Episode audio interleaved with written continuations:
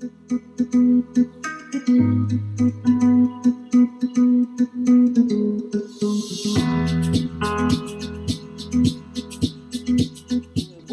euh, Muriel, ravi euh, euh, d'entendre un petit peu ce que tu as à nous dire sur ces grands moments de solitude que nous pouvons partager en tant qu'animateurs. L'intention, c'est c'est de, si tu peux nous raconter un, un de ces moments, enfin, je sais pas s'il y en a plusieurs qui viennent en tête, et du coup, ce que ça t'a fait vivre et, ce que tu en as retenu, en fait. Voilà. Bonjour Anne-Marie. Eh bien, écoute, question dans un premier temps m'a surprise parce que je n'arrivais pas à mettre le doigt sur des moments de solitude. Alors je me suis dit, bon, c'est pas possible, je suis dans le déni. Euh, il doit bien y avoir eu des moments de solitude inhérents à la vie d'un animateur, en fait. Et donc, euh, il y en a un qui m'est revenu euh, et qui, qui m'a fait rire, en fait, quand j'y ai repensé. Alors, c'est une des premières expériences que j'avais en matière d'animation de groupe de co-développement professionnel.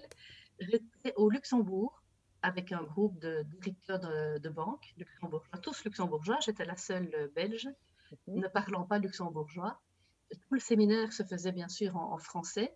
Et puis au moment de la, la- la consultation, au moment de l'étape 4, tellement emballés par leur sujet et leur, leur, euh, le, le sujet de la discussion, ils ont commencé à parler en luxembourgeois. Et je me suis dit, ah, là, je comprends rien. Effectivement, je ne sais pas si vous connaissez le luxembourgeois, c'est une langue assez improbable, un mélange d'allemand, de français et, avec une couleur bien spécifique. Et donc, je me suis, je me suis là, effectivement, je me suis sentie fort seule et je me suis dit, qu'est-ce que je fais? J'ai là un groupe qui est super en forme, super lancé, le climat était excellent, je voyais que le client était preneur de tout ce qui lui était dit et je voyais que tous les consultants rebondissaient euh, sur les idées des uns et des autres, mais je comprenais rien à ce qu'ils disaient. et donc, euh, je me suis dit, je laisse faire parce que la dynamique était tellement tellement forte que je me suis dit, je vais les laisser faire. Et puis, dès qu'il y en a un qui a, dès qu'il y a eu un moment de silence, j'ai juste posé une question en français. J'ai dit, tiens, et la, ma manière de réagir, à un moment, ça a été, ben, je vais intervenir en français et ils vont rebasculer en français. Uh-huh. Et c'est ce qui ce s'est passé, en fait. Et donc, après, ça, ça s'est passé plusieurs fois pendant la consultation.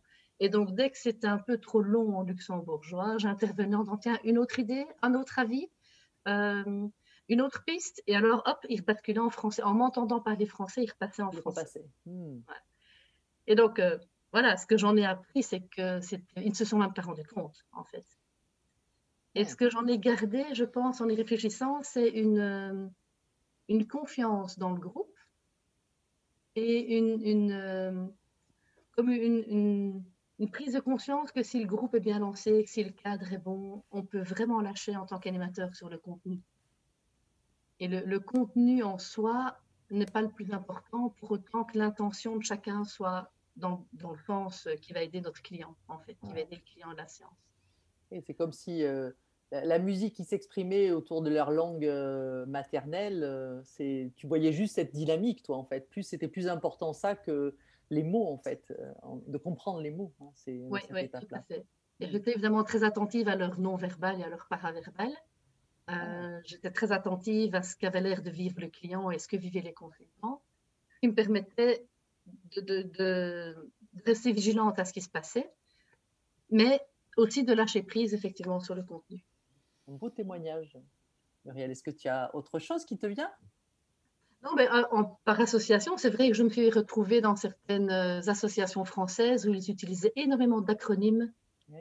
que je ne connaissais pas en intra-entreprise. Et je, me- je me disais, ben, finalement, l'important, c'est ce qu'ils se, comprennent l'un l'autre. Hmm. Et donc, c'est de nouveau se lâcher prise sur le, sur le contenu et ne pas vouloir Ah. tout contrôler sur le, le fond du sujet. Ne pas vouloir tout contrôler, donc un bon programme. Mhm. Autant que faire se peut, tout en restant vigilant sur le, sur le processus. Hein. Bien sûr, bien sûr.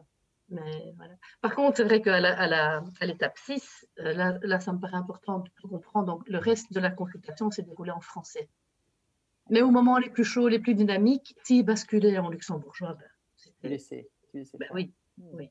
De toute façon, c'était- c'était- C'était leur possibilité de faire une gamme libre hein, à cette époque, à ce moment-là.